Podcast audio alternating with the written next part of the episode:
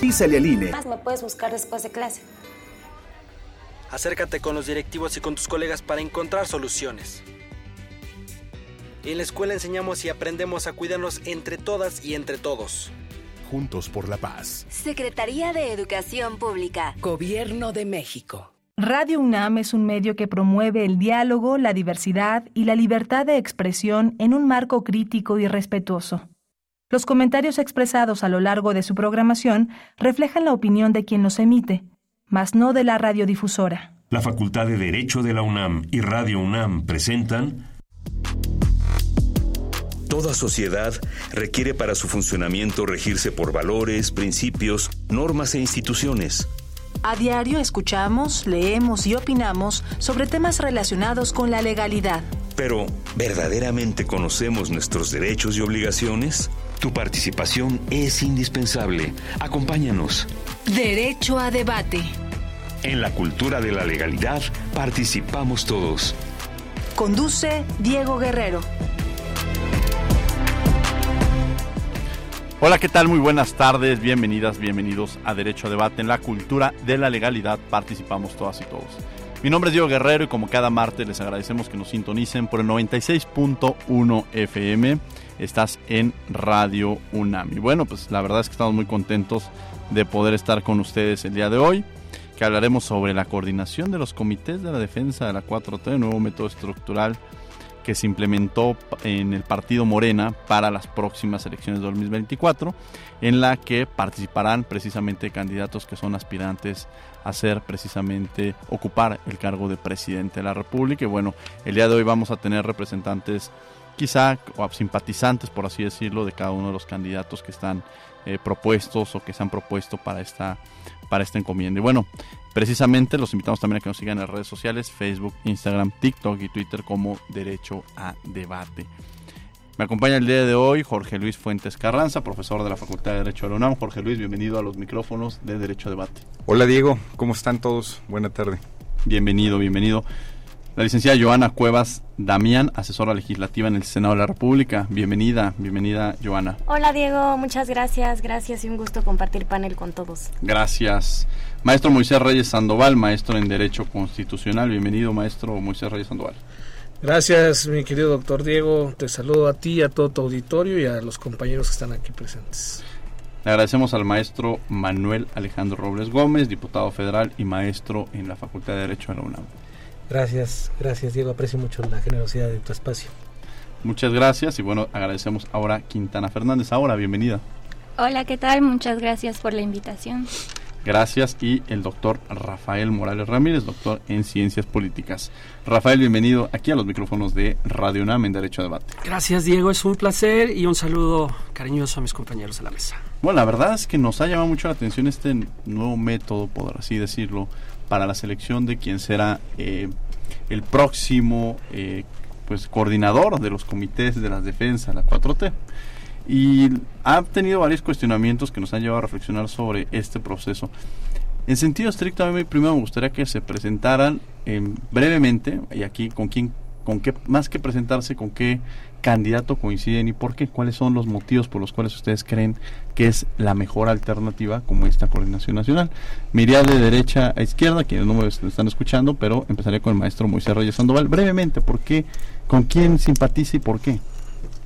Gracias, doctor Diego. Pues eh, yo soy Moisés Reyes y yo simpatizo con el, el licenciado Adán Augusto López Hernández, eh, exsecretario de Gobernación.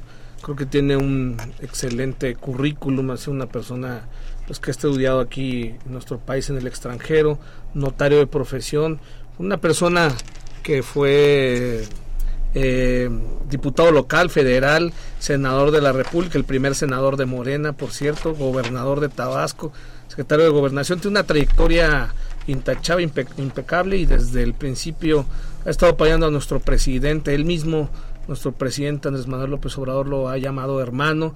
Es una persona que ha servido desde las trincheras de Tabasco hasta lo nacional en seguir construyendo la cuarta transformación. Vaya, es un auténtico eh, hombre de la cuarta transformación que ha venido desde el Estado de la República donde nació también nuestro presidente, y además de ser paisanos y ser amigos, pues tienen una congruencia eh, política muy importante porque pues son personas eh, que tienen, que, que conocen y que saben cómo está estructurado este movimiento, este gran movimiento que nació eh, pues desde 2014 como Morena, pero desde hace muchos años atrás ya se venía cocinando este movimiento obradorista y la verdad es que eh, eso es, una de las razones más importantes por la que la gente está eh, pues cada día sumándose más al proyecto de Adán Augusto López y bueno, ese es en términos generales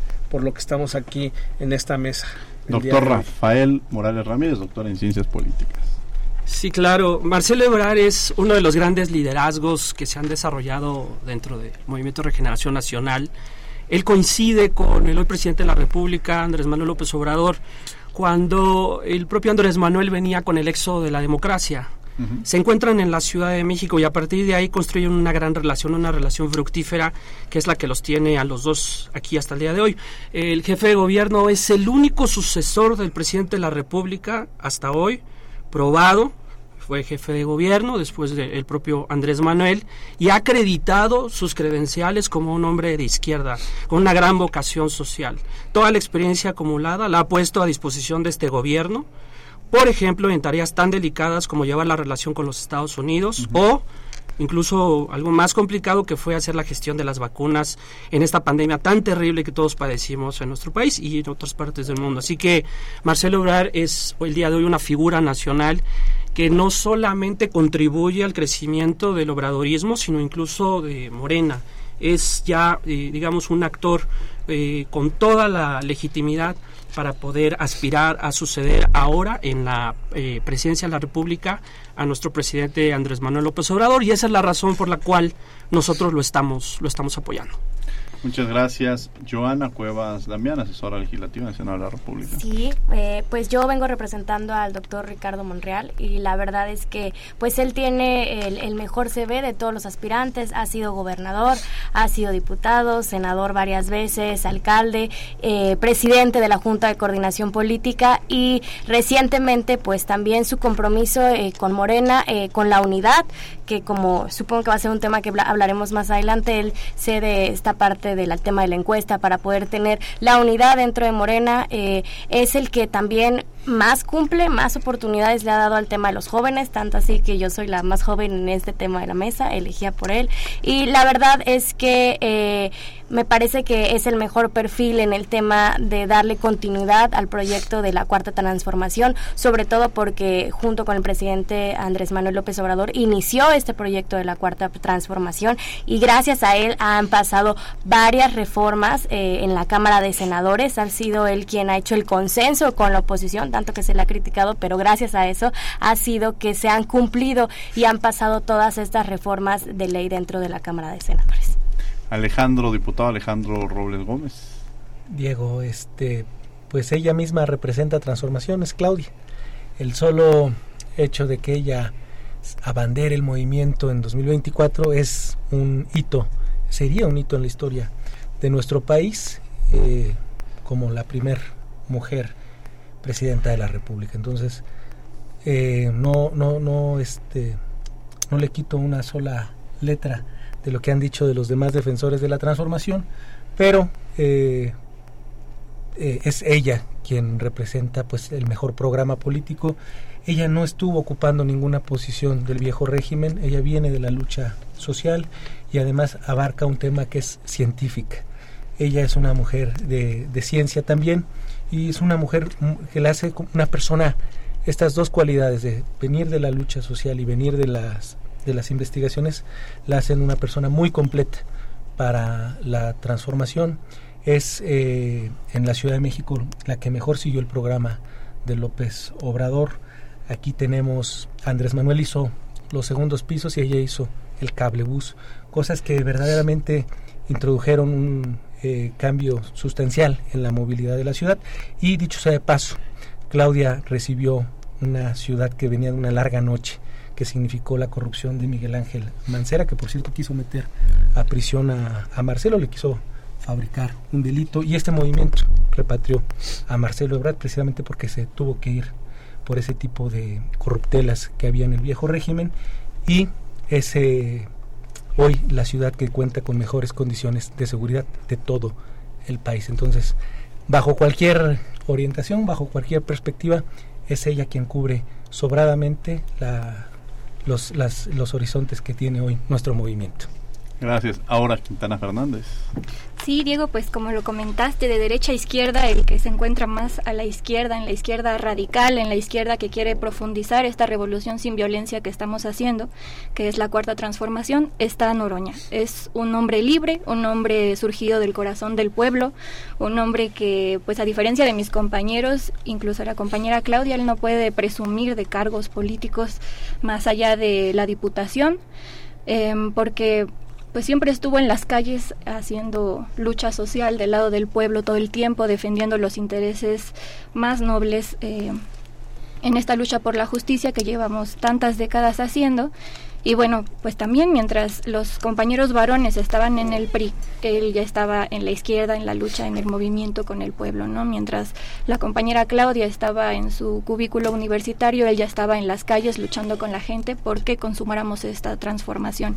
Es por eso que muchos mexicanos y mexicanas revolucionarios estamos apoyándolo, estamos respaldándolo. Es el único que representa no una aspiración personal, sino una aspiración colectiva. Eh, ya lo decían algunos de mis compañeros aquí fuera del aire, están sorprendidos eh, porque él pues ha recuperado la mística de la izquierda, ¿no? No traemos recursos económicos, pero traemos el cariño y el apoyo de la gente y entonces es con eso, con el trabajo de la gente, con el tiempo de la gente, con sus propios recursos que hemos logrado llegar hasta donde estamos. Jorge Luis Fuentes, que me acompaña, Jorge Luis Fuentes Carranza, catedrático de la Facultad de Derecho. ¿Cómo ves este proceso? ¿Qué opiniones tienes al respecto y qué beneficios eh, te proporciona, sobre todo pensando en cada uno de los aspirantes?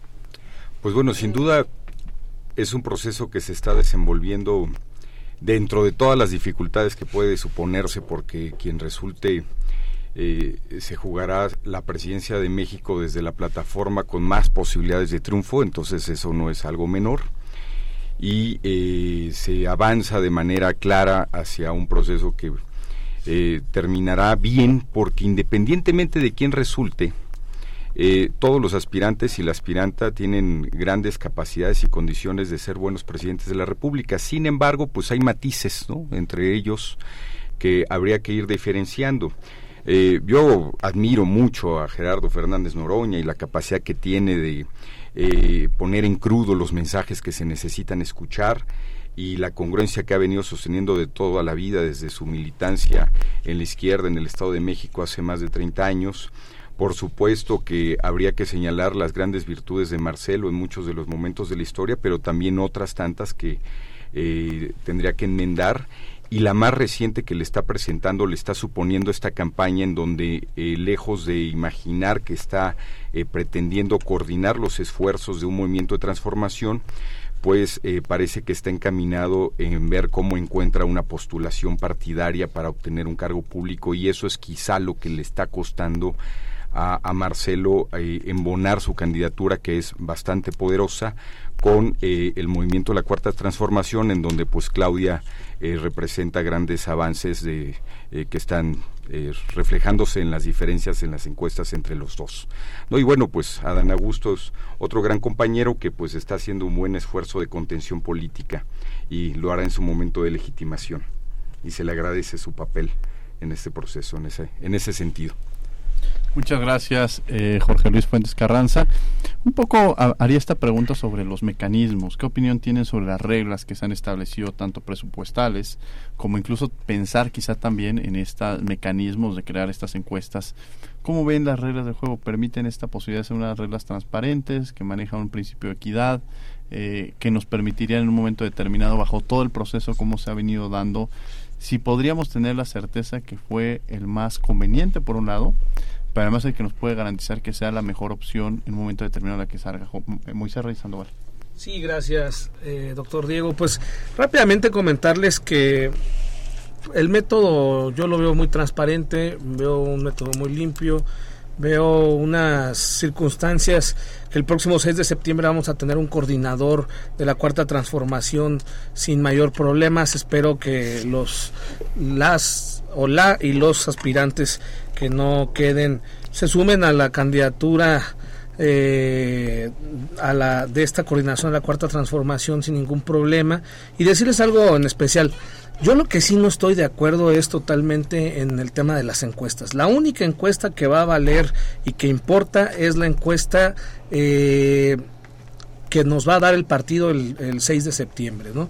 Las demás encuestas, la verdad, son la mayoría son encuestadoras que ya han hecho pactos eh, con los rufianes eh, que están en contra de la cuarta transformación, han hecho pactos con lo que decíamos antes, la mafia del poder, estos medios conservadores. Entonces, yo no veo bien que los militantes de izquierda demos eh, a estas encuestas amañadas que digamos, ay, no, tal o cual candidato va en primer lugar o en segundo. La verdadera encuesta se da en septiembre y es la única que va a ganar nuestro candidato Adán Augusto el próximo 6 de septiembre, las demás no nos importan. ¿Por qué? Porque en 2018, eh, por ejemplo, está eh, nuestra amiga la doctora Claudia Sheinbaum, que en 2018 pues o 2017 ninguna encuesta o la mayoría de las encuestas la ponían en segundo o tercer lugar ponían al doctor Monreal en primer lugar a la Ciudad de México y finalmente la única encuesta que tuvo validez fue la encuesta de Morena,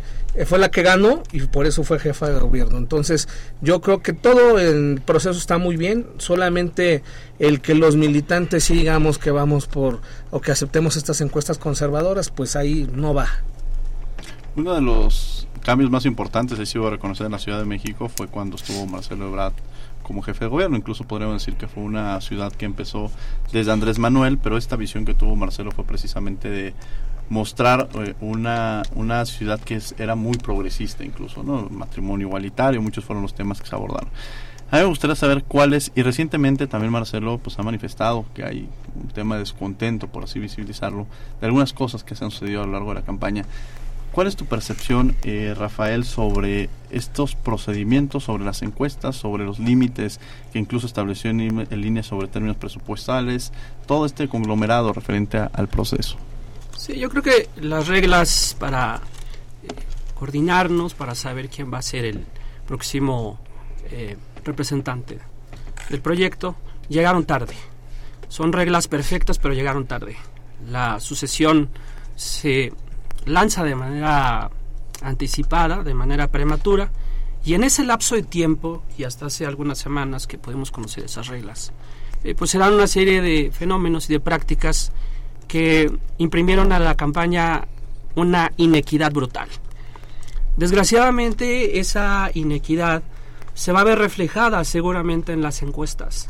La promesa del presidente y a lo que teníamos que apegarnos todos era a respetar la palabra del propio presidente y el espíritu de Morena, que consiste en no robar, en no mentir, eh, todos los postulados de la cuarta transformación. Y eso no se ha cumplido a cabalidad, ni después de que el presidente empieza a hablar en esa eh, histórica conferencia en Tabasco, donde habla por vez primera sobre las corcholatas, ni mucho menos después una vez que se, se definen las reglas. ¿no? Me parece que en este caso a Mario Delgado, como presidente del partido, le ha hecho falta un poco de arrestos para poner orden en la competencia y estamos de manera muy justa pidiendo que haya equidad y que se le permita a la gente opinar sobre lo que considera que puede ser el próximo eh, coordinador de la cuarta transformación. Hay que decirlo claramente, estamos ante una competencia real, no hay nada resuelto. La idea de los compañeros que vienen aquí a representar a Claudia, no solamente a Alejandro, sino también al doctor que se presenta como analista, pero en realidad viene a defender a Claudia Sheinbaum. Yo me presenté como analista. Eh, pero el punto aquí es que hay un, hay un problema de equidad y ese problema eh, está eh, atentando, por así decirlo, contra la palabra del presidente. Dejemos que la gente decida. Aquí no está nada dicho. No es Claudia, es el pueblo el que va a manifestarse en la hora del levantamiento de las encuestas. Interesante esta reflexión porque precisamente eh, uno de los ejemplos que tendría que poner Morena es frente a estos sistemas de elección de candidato es este, determinar un piso muy parejo. ¿no?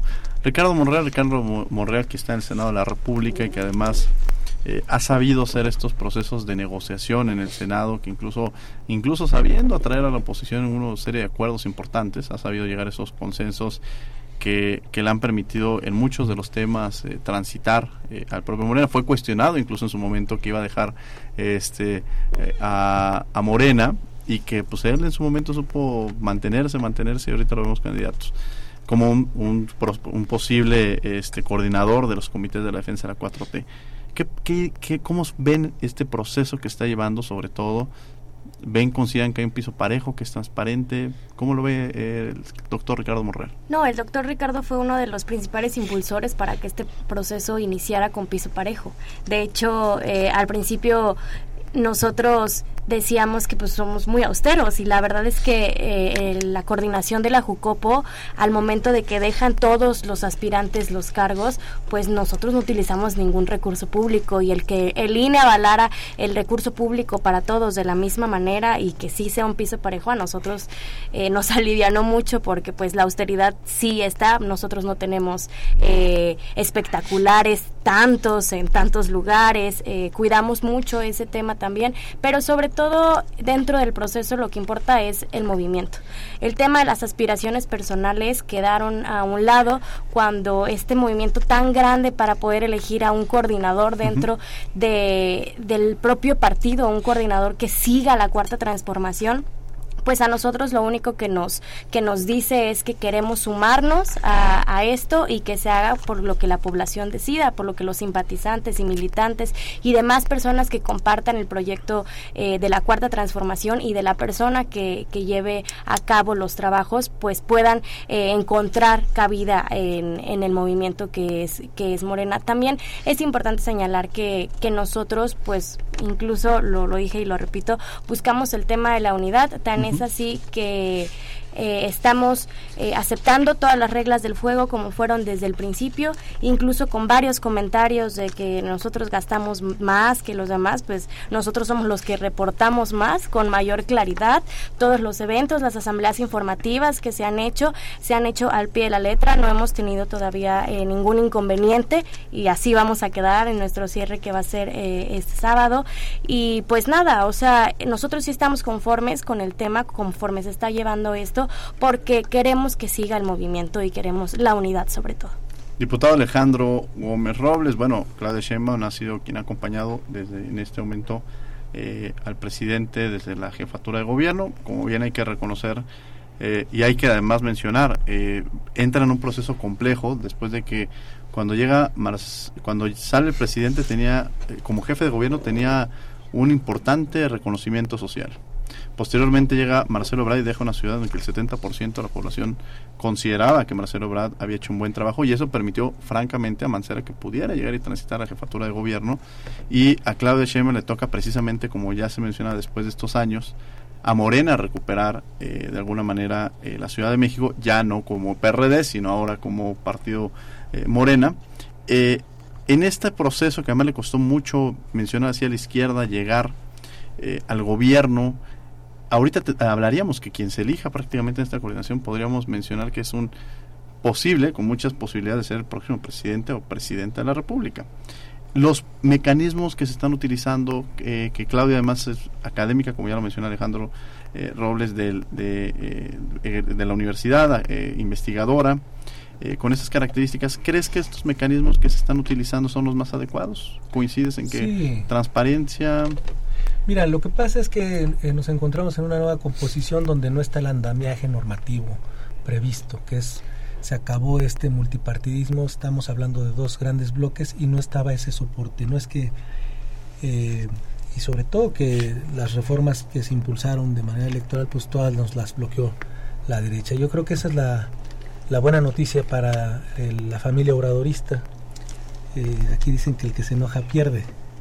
Marcelo se enojó, pero lo bueno es que Andrés Manuel López Obrador pensó un formato en donde ninguno pierde. Vamos a ser todos parte de la lucha democrática para que sostengamos un país donde hoy el dólar está abajo de 17 pesos, donde han salido más de 9 millones de personas de la extrema pobreza. Y yo creo que eso es lo que nos debe interesar. No nos debe eh, llevar la diatriba, la descalificación entre compañeros. A fin de cuentas, más allá de nuestro pasado, lo que importa es la lucha hacia adelante. Entonces, eso es lo que nosotros vemos. Vamos a, a prever una nueva legislación que ya eh, esté tomando en cuenta estas primarias y donde venga muy claro, porque hay ciertas cosas que necesitan aclararse en los recursos quizá de nuestro movimiento, pero los de Va por México, qué bárbaros. O sea, imagínate Santiago Krill, desde la Junta de Coordinación, desde la mesa, perdón, como presidente del Congreso, de la Cámara de Diputados, haciendo campaña, juntando firmas con dinero público. Eso sí nos debe eh, unir para denunciarlo y no patearnos entre nosotros, porque a fin de cuentas, eh, lo dice bien nuestra compañera que está con el tema de Noroña, que verdaderamente campañas pues heroicas hemos visto, Noroña haciendo campaña en Estados Unidos con nuestros migrantes que han estado olvidados. Entonces yo creo que todos hemos hecho algo importante, el propio Marcelo es, eh, como lo decía su representante, no se puede eh, comprender la salida de la crisis del COVID sin las vacunas masivas que se llegaron a, concretar. Entonces, es mucho lo que hay por delante. Este, como dicen, este arroz ya se coció, pero para todos hay eh, una trinchera y eso lo previó el presidente Andrés Manuel López Obrador y lo importante, larga vida a la transformación en nuestro país es lo que debemos tener en cuenta. Gracias. Muchas gracias eh, Alejandro Robles y bueno, Aura Quintana Fernández, que además en el caso de Fernández Noroña, quien como ya lo mencionaban, es un hombre que ha sido muy activo, ha sido un legislador muy propositivo o, pues, o ha sido, ha sabido ocupar la tribuna, ha sabido manejar la tribuna. Y a diferencia de los otros candidatos, él viene fortaleciendo a la 4T, pero con un partido que ha sido aliado de Morena, que es el caso del Partido del Trabajo. ¿Crees que son quizá las condiciones más idóneas este procedimiento, este sistema que se está utilizando para poder elegir al candidato? ¿Y cuál crees que sería el rumbo que de alguna manera si Noroña aceptaría este la decisión que se tome y cuál sería incluso la posición del Partido del Trabajo frente a todas estas posibilidades que se presentan y, eh, y bajo este sistema que está llevando a cabo? Bueno, mira, aclarar que no estamos decidiendo una candidatura, estamos en un proceso de elección del coordinador nacional en defensa de la transformación.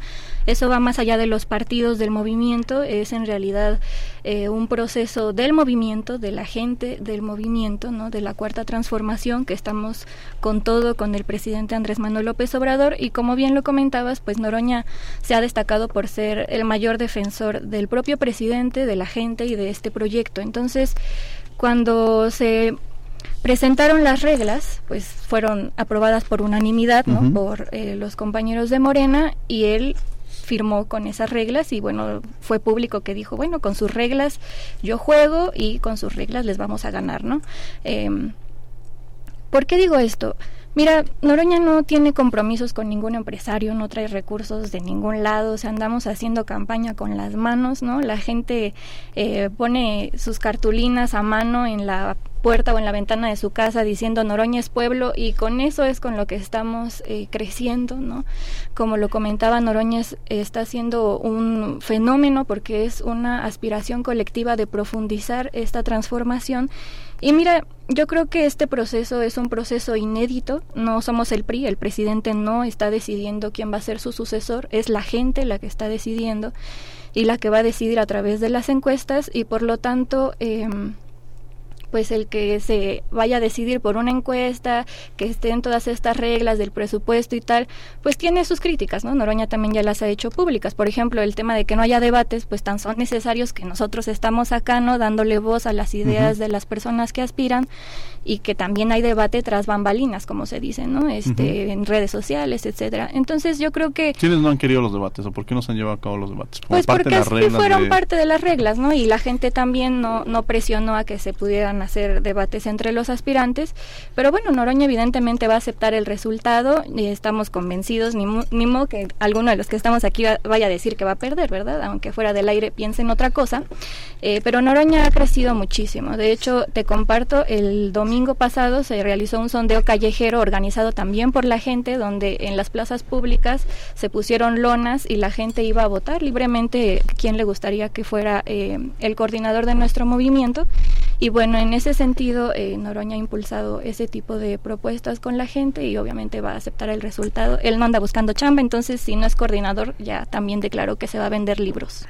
Ah, como que además tenía una amplia colección de libros. Sí, de hecho, cuando fue a ser diputado, de la ¿no? lectura y entonces también ha sido librero, entonces él ya tiene resuelta esa parte.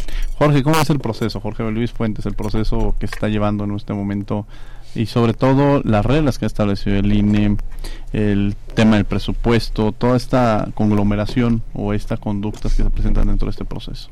Ah, sin duda es un proceso complejo, nuevo, innovador, eh, difícil de adecuar a las reglas existentes o básicamente imposible de adecuar a las reglas existentes porque eh, todas las instituciones de la transición a la democracia fueron hechas bajo premisas que desaparecieron con la irrupción de Morena en el 2018.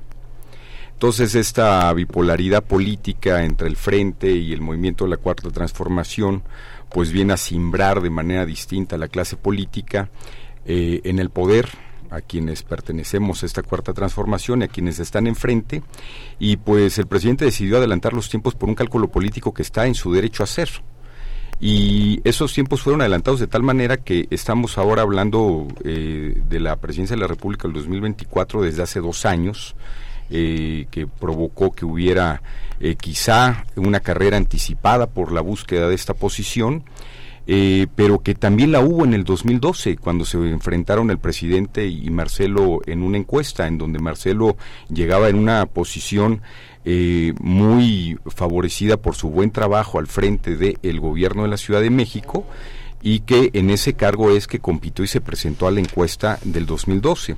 Entonces, eh, básicamente las cosas han sucedido de manera distinta ahora porque los movimientos y los tiempos y los eh, procedimientos son complejos y son distintos. De lo que estoy convencido es de que independientemente de cómo termine el resultado del 6 de septiembre, en donde coincido con Moisés, que pues será la única encuesta que cobre validez, esta con sus espejos, eh, pues todos se van a aglutinar en función del proyecto político que hasta ese momento habrá encabezado el presidente de la República y que tocará que ahora encabece otro compañero o compañera. El proceso también nos ha mostrado sobre las estrategias y acciones de los precandidatos también a la oposición. También hemos mostrado, primero una queja, ¿no? De cómo estaban llevando a cabo este proceso por parte de, Morena y de pronto ellos entraron a esta dinámica que habían criticado. ¿Qué percepción tienen en un momento determinado frente al proceso, estrategias y acciones que se han tomado por parte de los candidatos de oposición? Y si en un momento determinado eh, pudiéramos pensar eh, que es contrario incluso a lo que han estado haciendo en, por parte de Morena. ¿Qué, percepción hay sobre los precandidatos eh, del otro lado? Y quizá ahí te pondría una, si no fuera tu candidato, ahí, ahí es una, si en un momento determinado Adán Augusto no fuera, ¿a quién le gustaría Moisés Reyes Sandoval que fuera eh, la o el candidato? Gracias, Diego. Eh, bueno, en primer lugar, decirte que, eh, pues allá enfrente la oposición, y ya bien lo decía aquí el diputado eh, Alejandro Robles, pues, pues ellos son, digamos que el verdadero conflicto que hay. Nosotros en Morena, al final, ya lo han estado diciendo todos los compañeros, creo que eh, quien no quede se va a quedar en el movimiento, hay para todos, el sol sale para todos. Aquí es un gran movimiento que nos ha costado trabajo a muchos, que obviamente este yo estoy consciente de que pues si no es un eh, una elección como decía la compañera eh, que es simpatizante de Noroña, pues al final es un proceso, ¿no? Entonces este proceso eh, sí lo tenemos que ver como una, una cosa muy seria, pero los de la derecha pues no lo están viendo así, lo están viendo, están siendo reaccionarios tal cual, ¿no? O sea, reaccionan a lo que hacemos en la izquierda, a lo que hace Morena, a lo que, se- hace el movimiento, ¿no? Eh, ellos, nosotros hacemos algo y quieren copiarnos, ¿no? Pero es una copia eh, pues no muy buena de lo que quieren hacer, ¿no? Estas declinaciones de, con Xochitl Galvez, estas situaciones que ellos traen entre ellos, ya se están peleando, luego resulta que son muy amigos, critican una cosa del proceso interno de, de nosotros, del movimiento, y hacen lo mismo después, o lo hacen, lo hacen mal, lo hacen igual, pero pero peor, ¿no? Per- per- perdóname la expresión, ¿no? Y en cuanto a lo que tú decías, eh, de a quién nos- de a quién apoyaría yo en dado caso de que no fuera mi candidato Adán Augusto con el que simpatizo yo quiero decirte que Adán eh, pues él está muy confiado, él está muy tranquilo, nosotros nos transpira esa confianza de que vamos a ganar la encuesta. Eh, el próximo septiembre, el próximo 6 de septiembre vamos a ganar la encuesta porque esa es la única encuesta que va que va a ser la que tenga validez. Entonces, nosotros estamos muy tranquilos, ha hecho el trabajo territorial, un trabajo de base, un trabajo estructurado, ha sido el candidato que más ha recorrido el país, que más asambleas informativas ha tenido y eh, tu respuesta la tienes, voy a apoyar a quien decida el proceso interno de Morena. Muy bien. Bueno, pues ahí sí nos, nos deja muy abierto. Doctor Rafael Morales Ramírez, eh, ¿Cómo ves esta figura que también ha estado llevando la oposición, por un lado?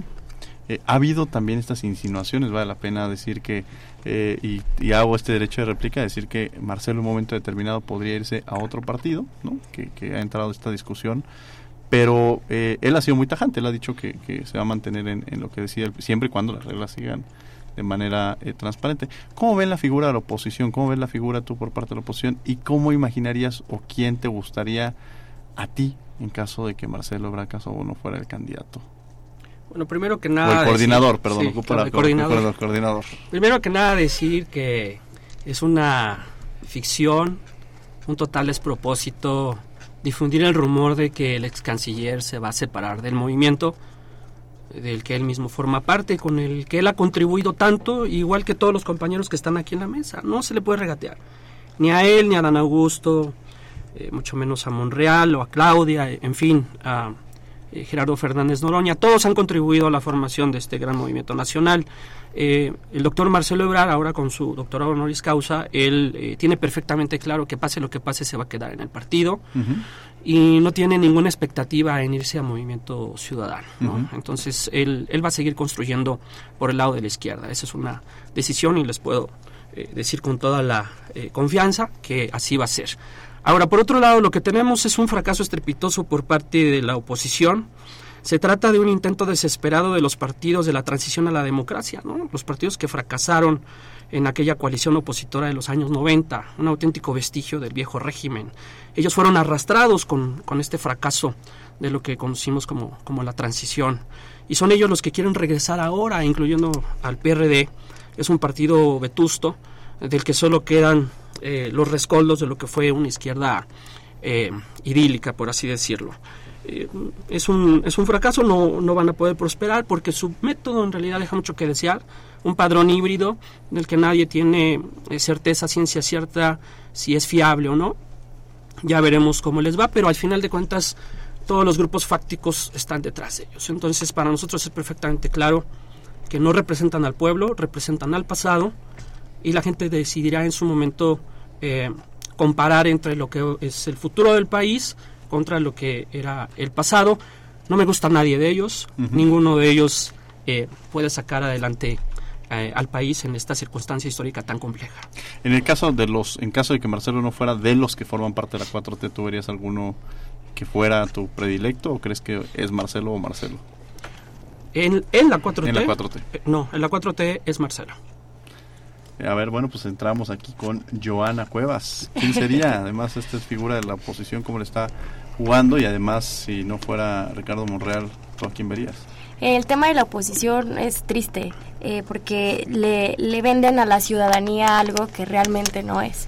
Al final eh, era una idea de que toda la ciudadanía iba a participar, pero entonces llegan varias cosas que tienes que juntar firmas de no sé cuántos estados, el límite tantos, y si tú eres simpatizante de otro partido no puedes estar ahí. Y al final terminaron siendo el PRI y el PAN, ¿no? Contra ellos mismos. Y entonces yo creo que al final ellos son los que están firmando su propia carta de derrota.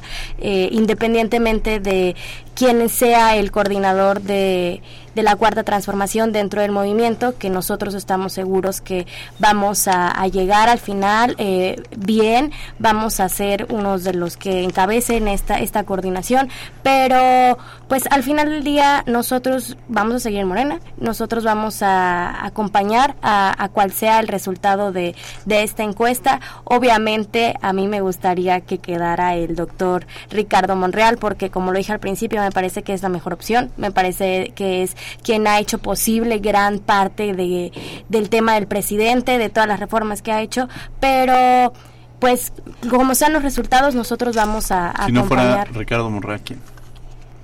Quien la encuesta decida, que en el movimiento decida, la verdad es que nosotros vamos a acompañar 100% a, a, quien llegue. Nosotros estamos en la esperanza y en el trabajo de que sí vamos a ser los que representemos la coordinación de la cuarta transformación, pero vamos a seguir en el movimiento independientemente de, de quien sea. Alejandro Robles además ha sido muy crítico precisamente este, desde la tribuna de los procedimientos que se han llevado por parte de la oposición y este, tu percepción sobre la oposición y sobre todo en que si no fuera Claudia, ¿quién crees que podría ser la mejor alternativa? Fíjate que una periodista me decía, oye diputado, pero pues estás denunciando a todos. Y le digo, pues no es mi culpa que pongan a puro eh, actor delincuencial en el Frente Amplio, no es mi... Aquí en la Ciudad de México conocemos el antecedente de Xochitl Galvez y no nos van a decir que vendiendo gelatina se enriqueció. Todos sabemos que fue a partir de hacerse de la vista gorda en el desarrollo inmobiliario aquí en la Miguel Hidalgo. Entonces, pues solitos, ¿no? O sea, no es tanto que seamos eh, un gran movimiento, que lo somos, pero también ellos, ¿cómo le abonan? Eh, Xochitl Galvez o la derecha en general, pues salen con un discurso que se lo están tratando de apropiar de lo que en su momento fue Marichuy con el movimiento zapatista. Y es una buena noticia porque se asumen derrotados en términos programáticos. Yo creo que eso es eh, lo que debemos nosotros como movimiento destacar, que por más que nos quieran vender que van con una mujer indígena, que es eh, lo que pretenden con Xochitl, pues todos sabemos que eh, no, se, no, no se trata de eso. Sabemos que el hecho de que ella tenga una forma majadera de hablar no la hace ser del pueblo. Eso es una visión clasista como se han conducido tradicionalmente. Acabamos de ver a Xochitl declarando que los del sur no les gusta trabajar, cuando todo el mundo sabemos que las maquiladoras del norte están llenas de trabajadores, de gente que tuvo que emigrar del sureste. Entonces, son clasistas, son racistas, son delincuentes. Se lo dije a Santiago Krill, no te digo hasta no te digo adiós, sino hasta luego, porque es pura simulación. Todos sabemos que es Ochil Galvez y vas a estar de vuelta aquí eh, en, en, la Cámara de Diputados. Entonces, y, y, y déjame saber algún otro, o sea, Mancera, lo conocemos, bueno, ya están descalificados, ya está da flojera hablar de ellos, pero de donde tú le tomes, puro personaje, eh, pues con mucho que desear, ¿no? Eh, lo más decente que tienen es Beatriz Paredes y fue gobernadora del PRI, imagínate. Entonces, eh, exactamente, y presidenta del PRI. Esa es la, la, la, la, mejor carta de presentación en términos de no antecedentes penales. Entonces, eso es lo que nosotros debemos aprovechar y si no fuera por Claudia, sería otra vez por Andrés. Eh, bueno, Aura Quintana Fernández, un poco sobre esta figura también que hemos venido platicando, sobre cómo ven, además un crítico, muy crítico Noraña sobre la oposición, eh, y también ha sido crítico internamente dentro de la selección de los, de los coordinados de quien pueda ser el coordinador de Morena. Y por otro lado, pues, ¿quién tú crees que podría ser en caso de que no fuera Noraña? La misma pregunta. Bueno, mira, eh, retomo un poco también lo que comentábamos hace rato y lo relaciono con esto que me estás preguntando, ¿no? Noroña es un hombre libre, él no pertenece a ningún partido, es del movimiento, estamos eh, trabajando siempre por la unidad, por la coalición, juntos hacemos historia y estamos plenamente convencidos de que la izquierda va a ganar por muchos años la presidencia del, de este país, ¿no? Seguiremos gobernando y seguiremos transformando para mejorar las condiciones de nuestro pueblo. Sin embargo, es también cierto lo que dicen eh, mis compañeros, que la derecha, pues es una derecha racista, clasista, son nazis, hombre, o sea, ¿qué, qué cosa puede ser más nazi que quemar libros, ¿no? Primero que convocar a quemar libros y luego quemarlos. O sea, de verdad odian a la gente, odian al pueblo de México. Y yo creo que, pues, a mí la verdad no me da tristeza, a mí creo que sí es un foco rojo, rojo el que la derecha está unida, la derecha es muy peligrosa y van a alegar fraude y van a intentar tirar al próximo gobierno y entonces es por eso tan importante que quien coordine nuestro movimiento sea una persona que tenga mucho respaldo de la gente, ¿no? Si al presidente Andrés Manuel todo el tiempo lo están intentando este intrigar y tirar y eh, con todo esto de los golpes blandos que sí vivimos en nuestro país, ¿no? que los medios de comunicación son infames con todo lo que hacemos. Entonces creo que es, es peligroso y bueno, pues ya sabemos que la, la candidata de la derecha es Xochitl, ¿no? Eh, es majadero que digan que vendiendo gelatina se enriqueció cuando todo el mundo sabe que se enriqueció a negocios al cobijo del poder, ¿no? seríamos millonarios muchos mexicanos si vendiendo gelatinas nos hiciéramos ricos, ¿no? Yo creo que mucha gente del pueblo entonces vendiendo tamales y eso, o sea, es de verdad ofensivo el, el personaje que están creando desde la derecha y pues reitero, yo creo que Noroña es la mejor opción y pues mi gallo es Noroña, entonces si no es Noroña, pues Noroña, y si no, Noroña, y si no, podría ser Noroña. En este proceso nos quedan unos minutos, Jorge Luis Fuentes, en la última nos vamos, y en esta parte ustedes pueden cerrar con el tema que ustedes quieran, en la reflexión que ustedes gusten, sobre todo en este proceso de la coordinación de los comités de la defensa de la 4T. Jorge Luis Fuentes Carranza. Pues bien, eh, a mí me gustaría hablar acerca de cómo el presidente ha conseguido llevar los el tablero político a una situación histórica que le encanta, que son que es el siglo XIX, la reforma, los liberales contra los conservadores, y que la gente se desenmascare y asuma la posición ideológica desde donde eh, se piensa, desde donde se ve, de donde se imagina, y eso es lo que está sucediendo en este proceso de transformación política que está viviendo el país. Es lo que nos quedará del delegado en materia política principalísima de Andrés Manuel López Obrador. Tendremos una claridad eh, suficiente acerca de la izquierda situada en la cuarta transformación y una claridad suficiente acerca de la derecha situada enfrente, en el frente amplio opositor. Y de eso no tendremos eh, ninguna duda. Eh, finalmente, decir, yo legítimamente tendría como mi segunda opción, y la pude haber tenido en algún momento como primera y por mucho tiempo, a Marcelo Ebrard. Y lo digo con toda honestidad. Eh, sin embargo, he ido apreciando los momentos políticos que estamos viviendo como país, el movimiento feminista que irrumpió en plena pandemia, que hizo necesaria la transformación de la forma de pensar de los mexicanos hacia el feminismo, y eso y otros elementos son los que me dan la convicción de que eh, Marcelo podría haber contribuido muy bien como presidente de la República, pero lo hará muy bien desde otra posición en esta trinchera. Moisés Reyes Sandoval, la última y nos vamos. Sí, gracias Diego. Bueno, comentarte brevemente. Eh, hay dos proyectos, estamos viendo dos proyectos. El proyecto de la derecha, eh, que ya es anacrónico, desfasado, que hablan de una reconstrucción cuando han ido reconstruyendo y destruyendo y, en unos procesos en el siglo XX y a principios de este siglo pues nefastos, ¿no? Porque hemos visto cómo la derecha le ha entregado a la derecha y entre ellos mismos se han estado peleando durante décadas y ahora resulta que todos son amigos y lo más arcaico y lo más derechista o lo menos progresista de lo que era el PRD eh, se queda aliado con ellos a ver qué hueso consiguen.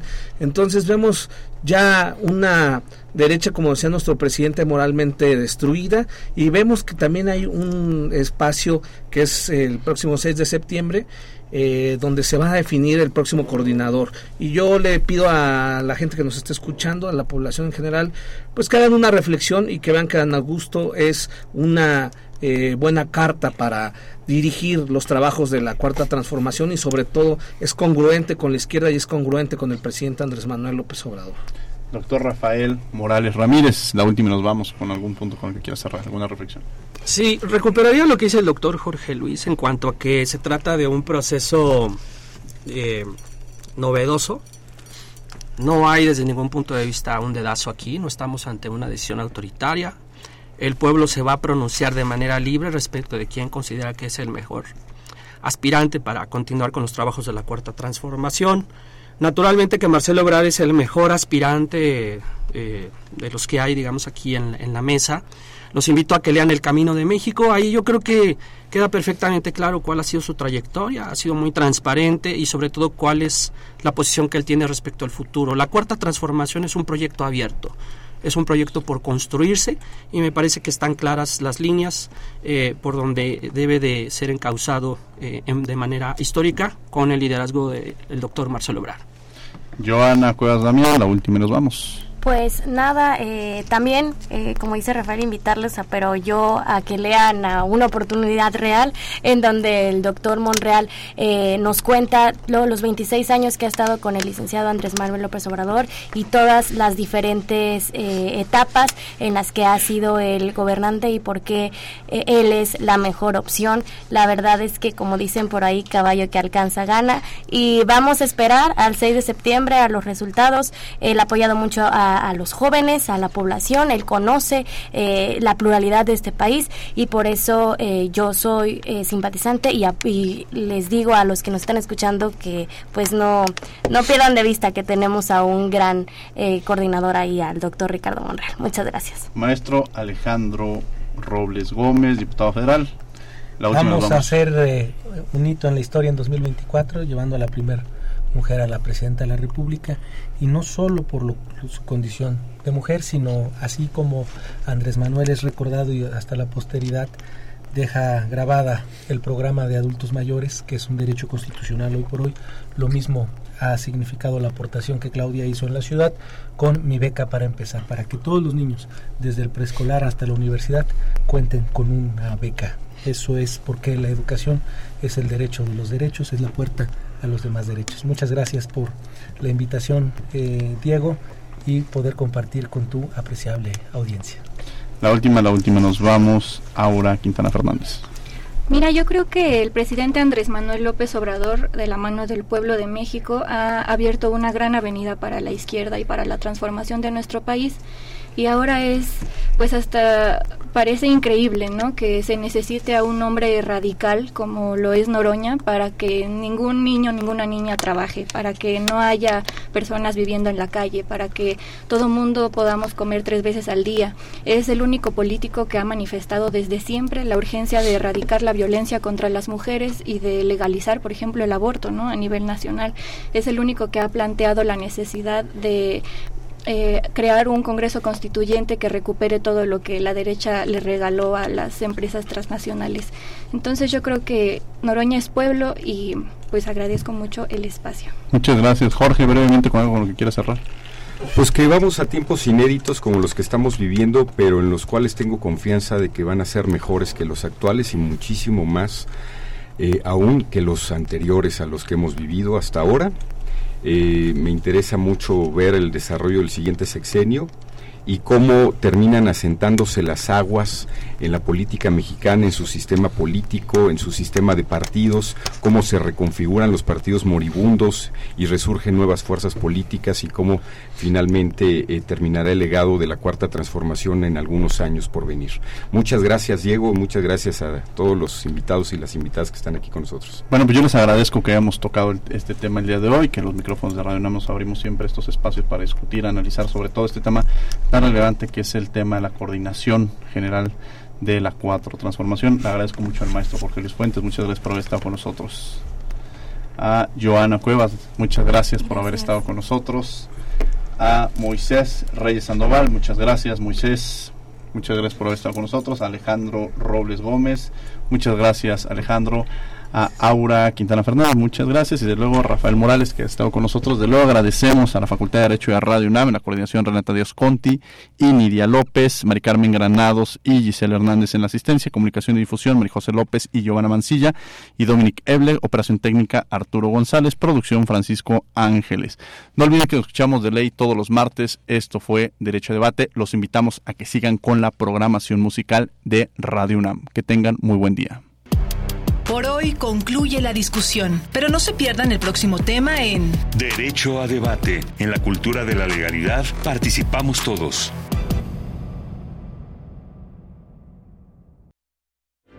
Álvaro Mutis. Inventor de Macrol el